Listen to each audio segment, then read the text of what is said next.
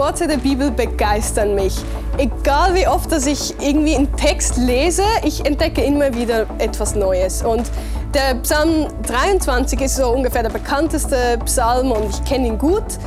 Und irgendwie dachte ich immer so, der beschreibt nur die hohen äh, Flüge. Und eines Tages realisiere ich, eigentlich ist der Vers, sind die Verse genau über die dunklen Täler geschrieben. Und es begeistert mich, dass es nicht der Bibel und auch nicht Gott fremd ist, dass wir manchmal durch dunkle Täler gehen. Und das ist wirklich ermutigend für mich.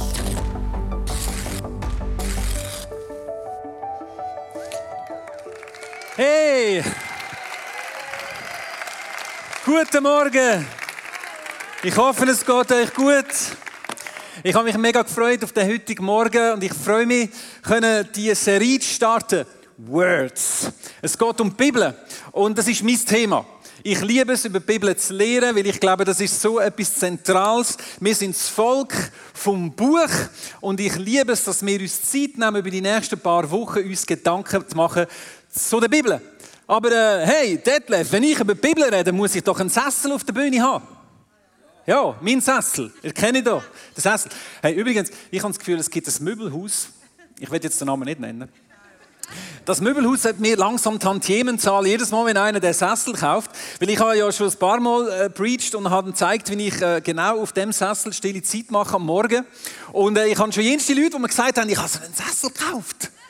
Und ich denke mir, ja, das ist gut. Kannst du Rick sagen, dass ich vielleicht ja, etwas damit zu tun habe? Ja.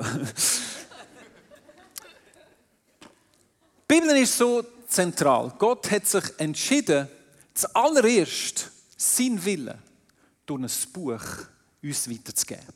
Und darum ist es wichtig, dass wir uns bewusst machen, wie zentral das Buch ist. Und die Frage heute Morgen, die ich beantworten möchte, das Thema dieser Message ist, ist die Bibel Gottes Wort? Das ist natürlich eine sehr zentrale Frage, die ich möchte beantworten möchte. Hast du gewusst, dass wir heute in der Post faktischen Zeit leben. Das Oxford English Dictionary, das ist das bekannteste und das größte äh, Wörterbuch der Welt, tut jedes Jahr ein Wort des Jahres erküren. Und im Jahr 2016 ist das Wort vom Jahr Post-Truth Und das hat eine neue Ära eingeläutet von einer Zeit, wo wir eben nach der Wahrheit sind. Postfaktisch ist dann glaube, Frau Merkel hat dann die Übersetzung ins Deutsche hineingebracht, dass wir jetzt im deutschen Raum von postfaktischer Zeit reden. Aber das ist nicht nur einfach ein Wort, sondern das Wort ist entstanden, weil eben Gesellschaft sich verändert und wir heute in einer sogenannten postfaktischen oder eben auf Englisch Post-Truth Zeit sind. Und der Präsident von dem Oxford Dictionary, der Casper Gradwohl, äh, hat Folgendes gesagt dazu, äh, Post äh, Truth. Da geht es darum, dass die Umstände in diesen objektiven Fakten weniger Einfluss haben auf die Bildung der öffentlichen Meinung als Gefühl und persönlicher Glauben.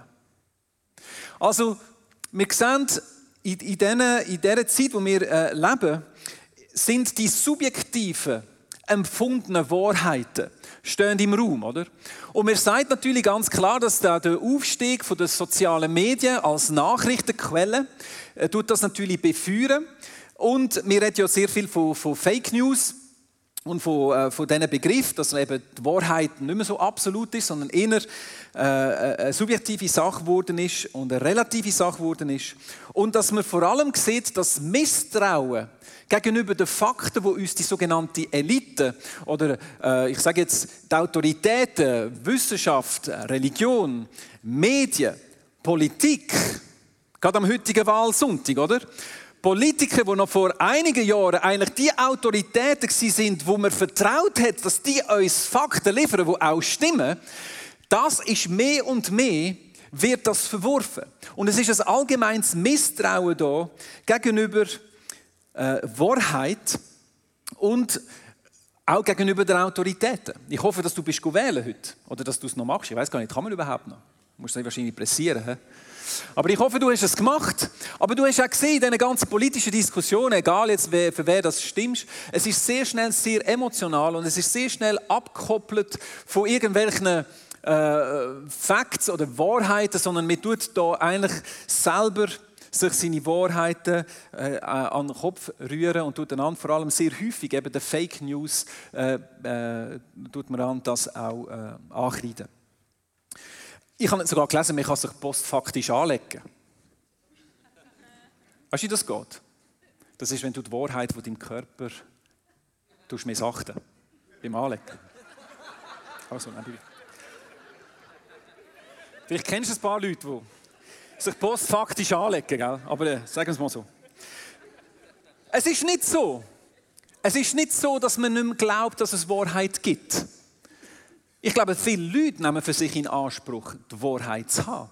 Die Problematik ist, dass der gemeinsame, die gemeinsame Wert und der gemeinsame Maßstab, wo uns hilft, Fakten zu verifizieren, wo man uns sich einig ist darauf, das verschwindet mehr und mehr.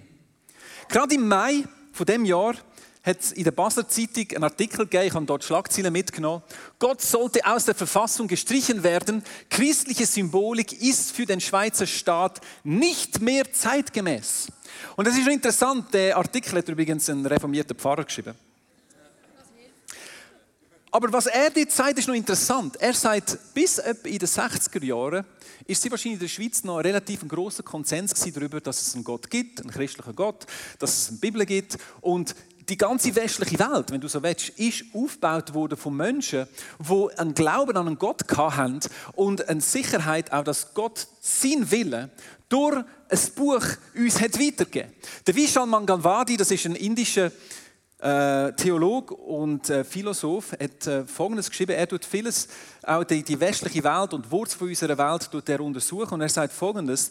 Der moderne Westen wurde von Menschen geprägt, deren Leben auf ihrem Glauben an das Göttliche, Wahre und Ehrenwerte beruhte. Also vieles, was wir heute haben in unserer Welt, auch in unserem Land, Gerechtigkeit, Menschenwürde, Spitäler, dass man überhaupt sich um kranke Leute sorgt, hat damit zu tun, dass wir glauben, dass es einen Gott gibt, der den Menschen in seinem Ebenbild geschaffen hat. Und dass jedes Leben einen Wert hat. Und zwar einen Wert, weil es von Gott ist geschaffen wurde. Und nicht, weil es einfach durch einen Puh entstanden ist, per Zufall. Und dann ist es Wert von einem Menschen oder von einem Tier, dann sind wir auf der gleichen Ebene. Aber wenn du glaubst, dass der Mensch eine spezielle Position hat, weil die Bibel es sagt, dass der Mensch im Ebenbild Gottes geschaffen worden ist, dann baust du ein ganz anderes System auf dem auf. Und mehr und mehr merken wir, wie das weggeht. Die Bibel als intellektueller und moralischer Kompass vom Westen geht mehr und mehr verloren. Heute gehört mir ja fast, ja, wenn du die Bibel, Bibel liest, dann, dann, bist, hast du gerne Märchen, oder? Aber was man nicht realisiert, ist, die ersten Wissenschaftler, die haben die Wissenschaft gemacht, weil sie glaubt haben, dass es einen Gott gibt, der Ordnungen in die Welt hineingesetzt hat und die sind die untersuchen. Also intellektuell, absolut. Wir tun uns mehr und mehr äh, verabschieden von, von absoluten Wahrheiten.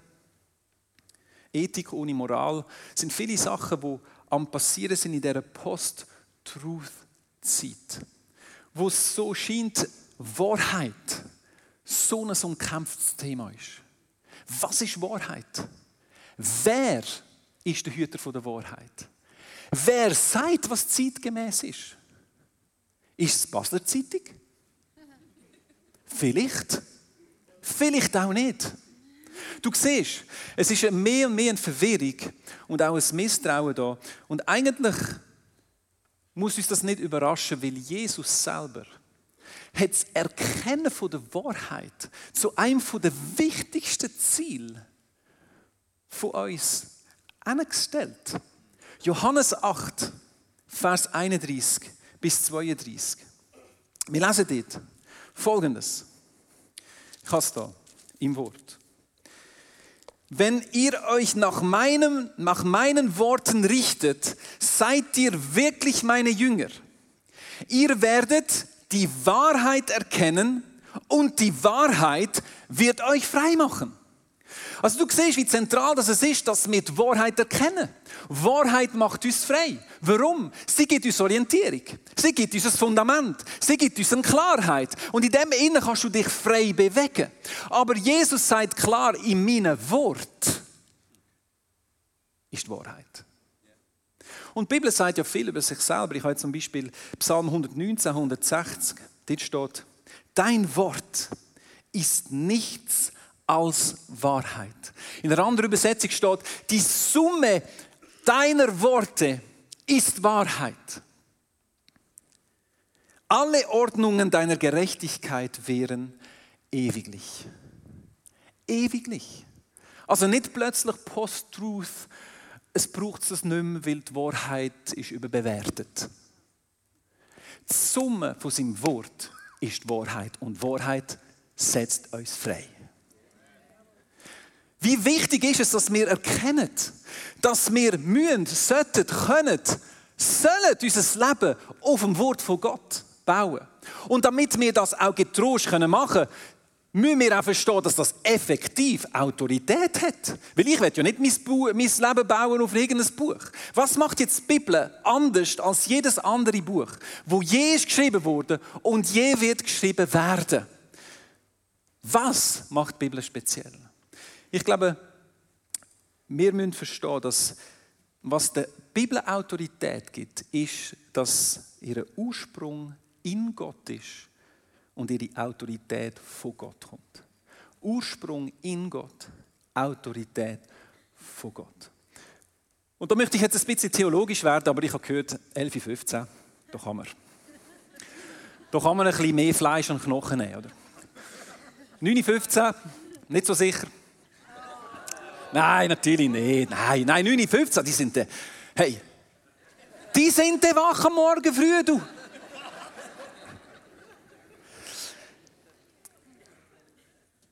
2.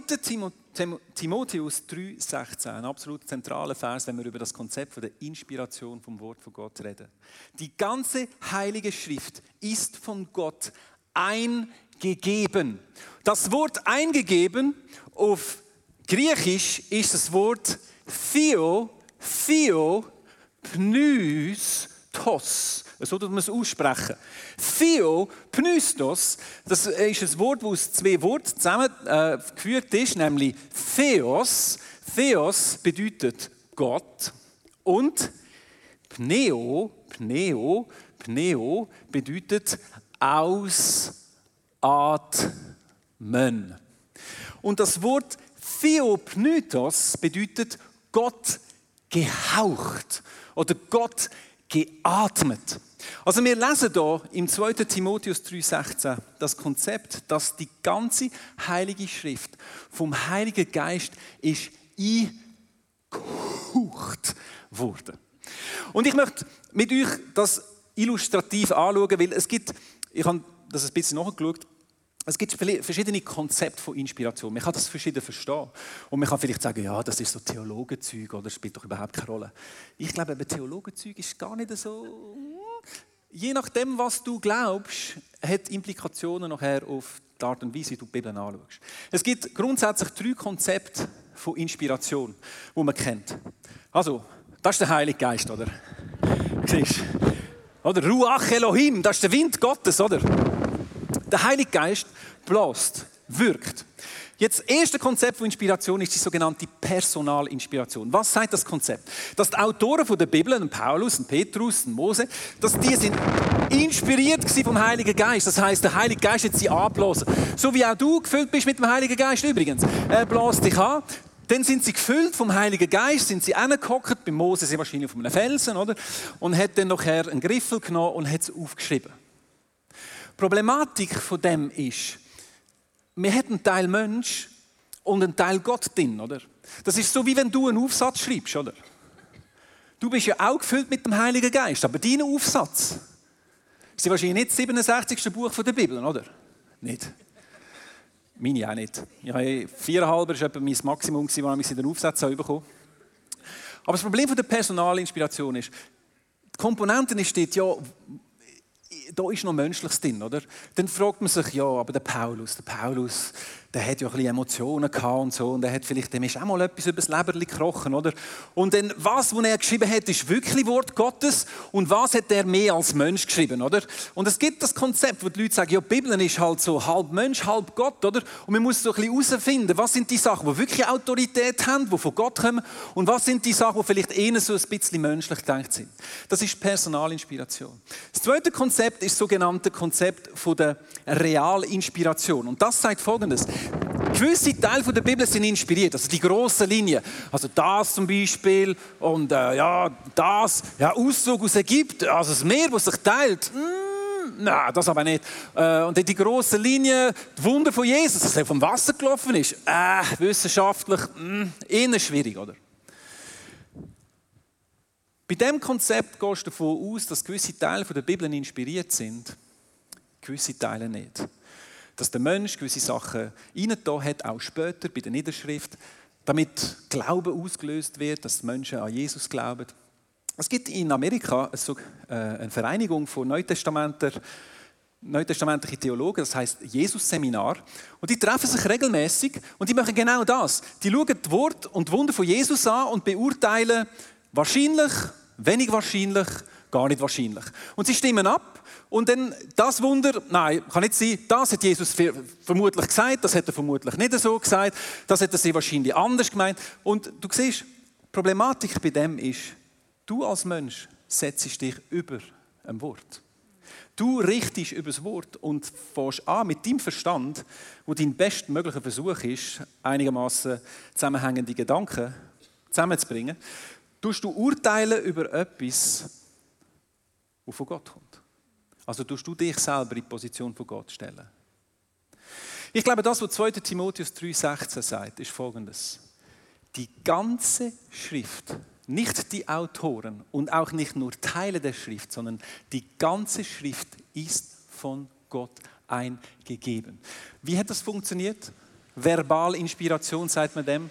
Du hast den Autor, du hast den Mensch, wo durch den Heiligen Geist inspiriert worden ist, das Wort von Gott zu schreiben. Und der Heilige Geist hat jedes einzelne Wort, jede einzelne Vers, jedes Kapitel, jede Geschichte, alles, was du in der Bibel hast, ist vom Heiligen Geist inspiriert worden. Durch den Autor durch. Darum muss man natürlich sich auseinandersetzen mit der Bibel. Auch die Hintergründe und, und, äh, und Kultur, und, weil das ist vor langer Zeit war und man muss ein bisschen äh, wissen, wie es denn, denn gelaufen ist. Die Bibel ist nicht wie ein Fax vom Himmel oben runtergefallen und Gott hat nicht die Persönlichkeit der Autoren überbrückt, sondern hat sie gebraucht, um sein Wort zu schreiben.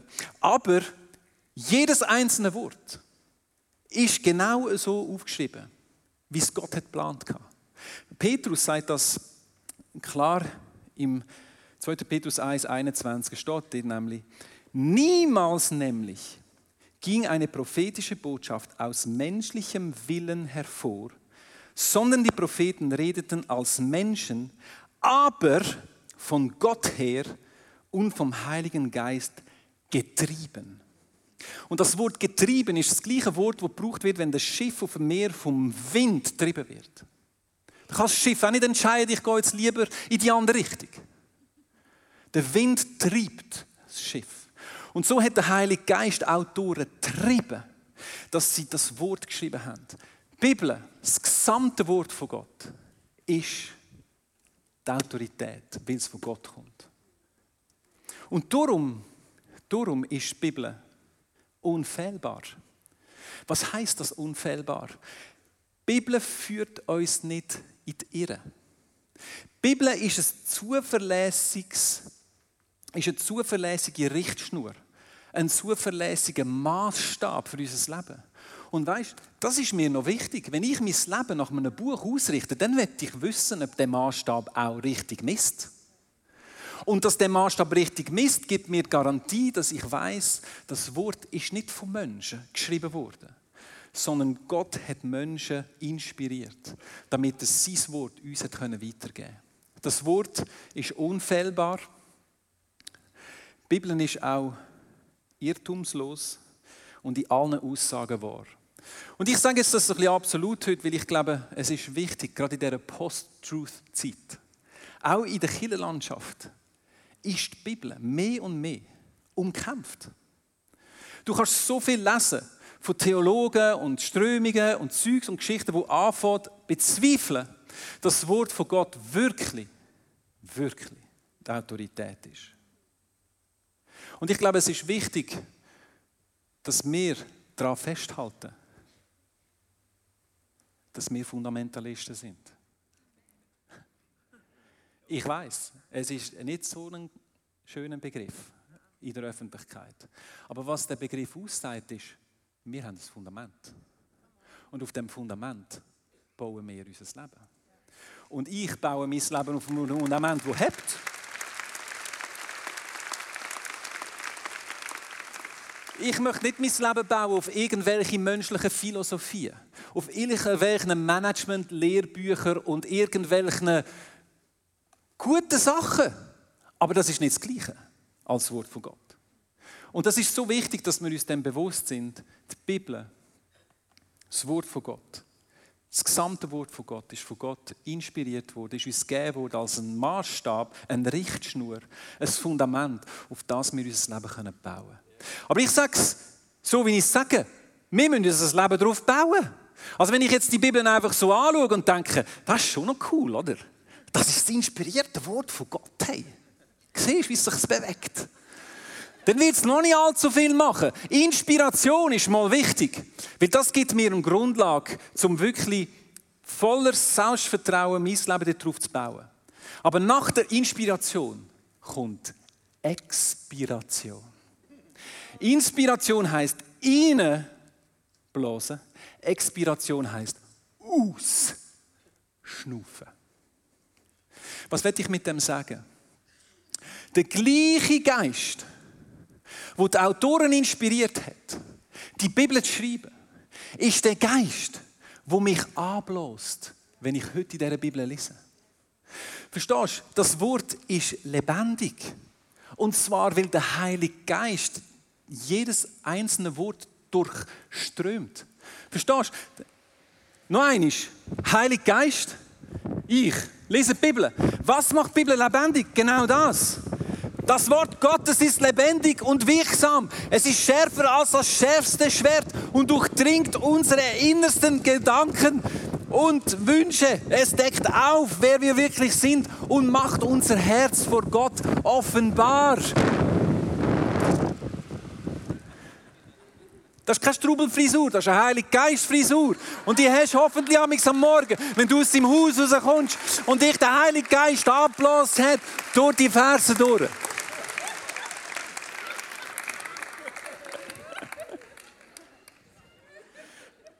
Was? Der Heilige Geist und das Wort von Gott sind ein unzertrennbares Paar. Und ich bringe jetzt ein Zitat, das ich schon mal gebracht habe in einer Message, aber wie es ein gutes Zitat ist, bringe ich es noch eines. Und das Zitat ist von Todd White. Er hat das gesagt, als er vor einigen Jahren mal bei uns war. Und der Vers, der, der ist mir richtig eingefahren, weil ich habe die Aussage von Todd White nicht erwartet. Hm, verstehst du mich richtig? Ich habe die Aussage von Todd White nicht erwartet. Warum? Der Todd White ist bekannt als einer, der voll im Heiligen Geist geht, oder? Vollgas. Und er inspiriert uns in dem Innen furchtlos, oder? Rausgehen, beten, hab den Besen. Und er hat Folgendes gesagt, wir können es uns nicht erlauben, eine Generation zu sein, die für das Wirken des Heiligen Geistes geht, aber nicht gegründet ist im Wort Gottes. Und was ich dir jetzt sage, ich weiß, ist ein bisschen heikel, aber ich kenne ja den Hinterausgang. Weißt du, die Post-Truth-Zeit, wir sind auch Teil davon. Und wir müssen nicht meinen, dass wir nicht geprägt sind vom Zeitgeist. Nur wenn wir in die Kirche kommen am Sonntag. Der Individualismus, wo die Post-Truth-Zeit prägt, die kommt auch in unsere Mitte hinein. Was will ich mit dem sagen? Wenn du glaubst, dass deine persönliche Offenbarung mit dem Heiligen Geist über der Bibel steht, dann hast du dich geirrt.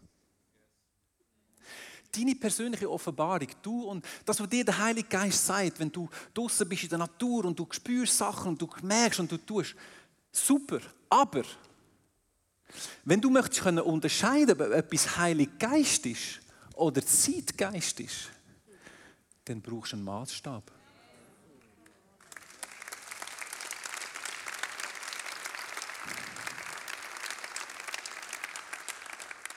ZG oder HG? Zeitgeist oder Heiliggeist? Das ist doch die große Frage. Wir haben so viele Themen in unserer heutigen Gesellschaft, wo wir doch so, ah, ich habe den Eindruck und eigentlich und Gottes Liebe und wir müssen doch und ich denke mir amigs, alles gut, was du jetzt denkst, aber sag mir, wo im Wort von Gott verankerst du das, was du sagst? Gehen wir mit dem Zeitgeist? Oder sind wir eine Generation, wo Geistesunterscheidung wirklich, ich glaube, und das sage ich jetzt wirklich, weil ich es so meine, ich glaube, wir brauchen von der Geistesunterscheidung mehr denn je heutzutage. Der Maßstab ist das Wort von Gott. Das Wort ist ewig. Das ist nicht vergangen.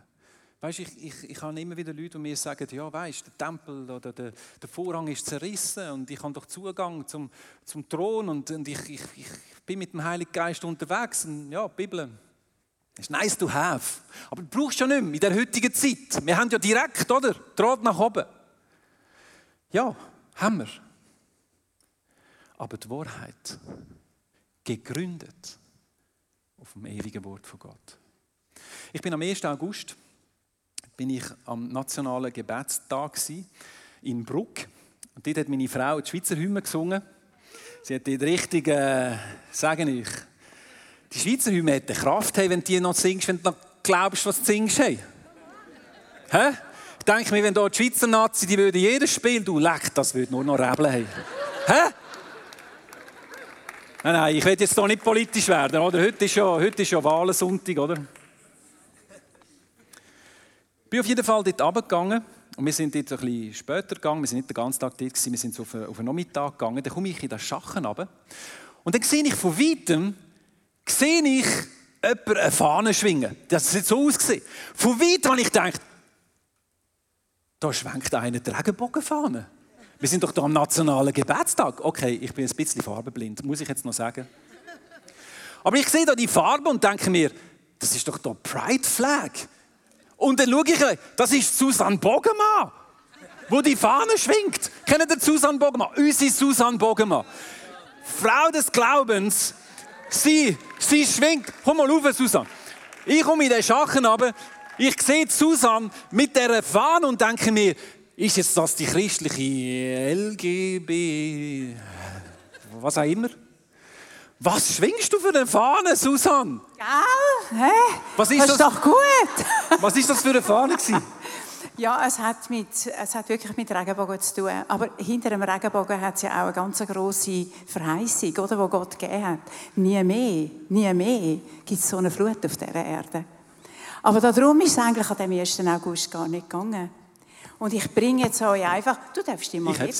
Ja. Du darfst mal wissen, wie das ist. Ich möchte euch einen Bibelspruch bringen und auch die Situation, die dort eigentlich war.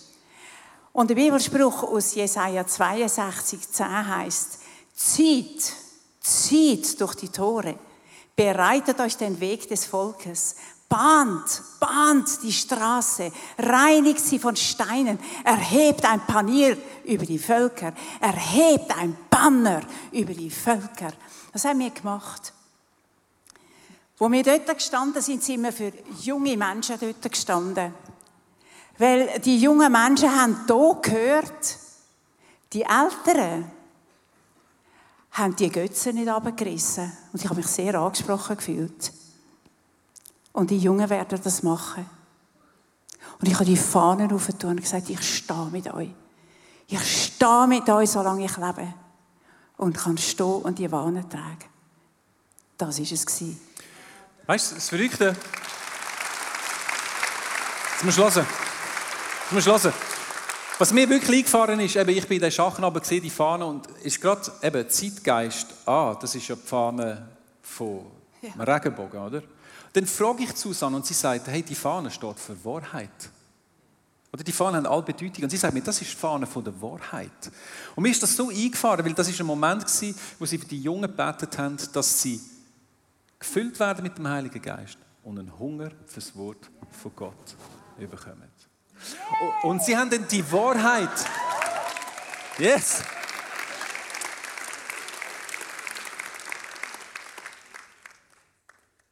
Weißt du, Wahrheit ist nicht relativ. Aber der Teufel liebt es, die Sachen aus der Bibel so leicht zu korrumpieren. Und was heute mit der Regenbogenfahne verbunden wird, weißt du, welches Wort ist da? Pride. Die Fahne heißt offiziell Pride Flag. Stolzfahne. Weißt du was? Alles, wo du nicht nach Gott ausrichtest in der Anbetung, wird früher oder später so stolz. Und der Regenbogen steht als ein Zeichen von der Gnade Gottes über seine Schöpfung. Dass wir nur unsere Hände erheben und sagen, Gott, wir sind deine Geschöpfe. Und was der Mensch daraus macht, ist ein Zeichen von der Unabhängigkeit vom Mensch. Unabhängig von Gott. Und darum sage ich, Maßstab. Es ist wichtig, dass wir wissen, was hat Gott gesagt in seinem Wort. Und dass wir nicht mit dem, mit dem Zeitgeist mitgehen und das Gefühl haben, das ist jetzt alles irgendwo ein bisschen anders zu deuten. Expiration, schau. Ich weiß nicht, ob du gewusst hast, dass du etwa 25.000 Mal pro Tag einschnaufen und ausschnaufen. Du brauchst das, damit dein Körper Energie aufbaut. Gewisse Organe können nur mit Sauerstoff genug Energie aufbauen. Das Hirn zum Beispiel. Darum, wenn du zu wenig Sauerstoff im Blut hast, dann wirst du ein bisschen plem, oder? Wir sagen dann Hypoxämie. Das ist übrigens ein gutes Wort, wenn du erst mal auf ein Date gehst, oder? Du schaust tief in die Augen und sagst, hey, wenn ich dir in die Augen schaue, da kommt bei mir so eine Art Hypoxämie auf. Weißt du, so Atemnot, oder? Hypoxämie. Hey, das macht im Fall so interessant. Also kannst du auch machen, wenn du wieder mal mit deiner Frau gehst, noch gut zu Nacht essen, weißt du, dann, weißt, das macht die dann so richtig ha. Mal, der hat einen auf der Platte, der weiß, was Hypoxämie ist. Aber was ich mit dem sagen hey, lass uns nicht Christen sein, die unter Hypoxämie leiden, weil wir nicht einschnaufen, was der Heilige Geist uns aus seinem Wort möchte sagen. Und schau, der Sessel, der steht auf dieser Bühne und ich sage es immer wieder und du denkst, vielleicht ist es langsam langweilig. Ich kann mir es nicht erlauben, in meinen Alltag hineinzugehen, ohne im Wort von Gott zu lesen. Und schau, der Montag von dieser Woche habe ich absagen für die Message. Weil ich habe seit etwa drei Monaten recht einen starken Bandscheibenvorfall und seit etwa drei Wochen wirklich akut. Und ich habe letzte Woche nicht mehr gewusst, liegen, hocken, stehen. Und weißt du, wie ich es gemerkt habe? Ich bin am Morgen auf, ich Fall nicht mehr auf meinen Sessel hocken. Es ist nicht mehr gegangen. Und ich mag mich erinnern, die ersten Morgen habe ich gedacht, hey, wie mache ich jetzt da? Das ist mein Sessel, das ist meine Bibel, wenn ich nicht draufhocken kann, was läuft. Ich bin da wie ein, wie ein, wie ein, äh, äh, ein aufgescheuchtes Huhn äh, durch meine Stube gelaufen, morgen um 6 Uhr. Und bis ich gemerkt habe, weißt du, was ich gemerkt habe? Die beste Position für meine Bahnscheibe im Moment.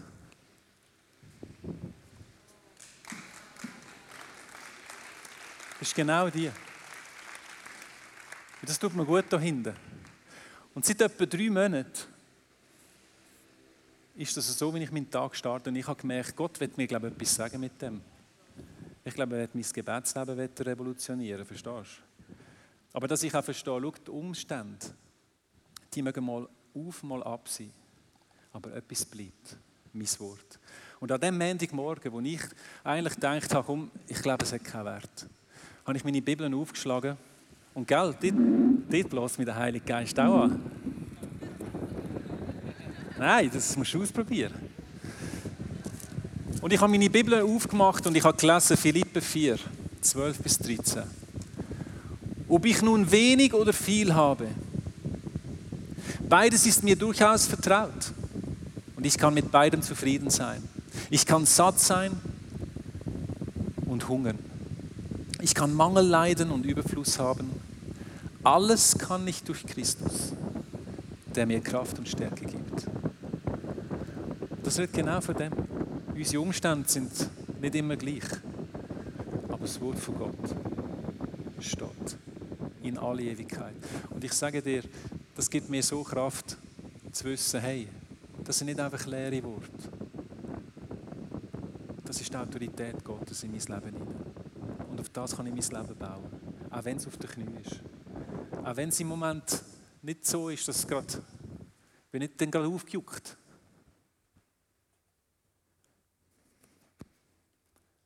Aber ich vermag alles tun. Durch den Gott im Himmel. Und ich baue mein Leben auf seine Verheißungen. Und so wünsche ich mir, dass du das machst. Wir werden jetzt ein Lied hören. Das Lied heißt Word of God Speak.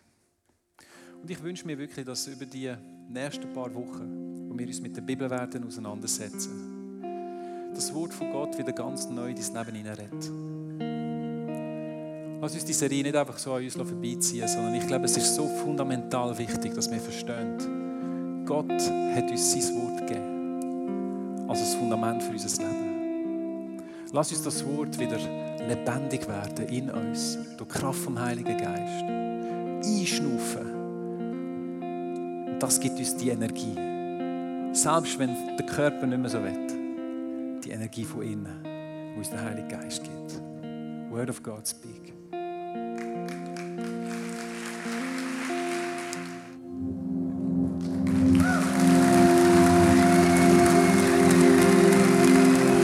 Word of God speak. Es ist wirklich unser Wunsch mit dieser Serie, dass du kannst sagen, das Wort von Gott redet. Redet in mein Leben. Es redet in meine Situationen. Es ermutigt mich. Es fordert mich raus. Es deckt auf. Es ist das, was Wahrheit macht. Es gibt Kraft. Ich wünsche mir, dass wir das erleben dürfen über die nächsten Tage. Dass wenn wir die Bibel einschnaufen und der Heilige Geist uns anbläst, erleben, wie wir gestärkt werden in unserem inneren Mensch. Unser äußerer Mensch mag schwach sein. Der innere Mensch. Durch Kraft vom Heiligen Geist. Lass uns jetzt ein paar Momente Zeit nehmen. Wir haben dort beim Kreuz haben wir Bibelverse, die du kannst ziehen Und ich habe in der Vorbereitung folgenden Eindruck gehabt. Du ziehst einen Vers und möglicherweise ist er für dich der Vers. Dann nimm ihn für dich. Aber vielleicht ziehst du einen Vers und der Vers ist nicht für dich, sondern ist für jemand anderes, der da drinnen ist. Und ich möchte dich ermutigen, dass du auch da, nimm den Vers und los auf Gott. Und wenn du den Eindruck hast, dass du den Vers jemandem sollst geben sollst, dann mach's. Du kannst nichts falsch machen. Das Geschenk ist immer gut. Und es ist das Wort von Gott. Also die Kombination kann nicht in die Hose gehen. Aber lass uns das machen. Lass uns einander ermutigen mit dem Wort. Wir haben das Gebetsteam, das da ist, das gerne für dich betet, auch wenn das Thema Wahrheit, wenn das etwas ist, wo du merkst, da, da, da, das ist bei dir auch umkämpft, in deinem Leben, in deiner Beziehung, wo immer dass du stehst. Nimm das in Anspruch. Susan wird Fahnen schwingen.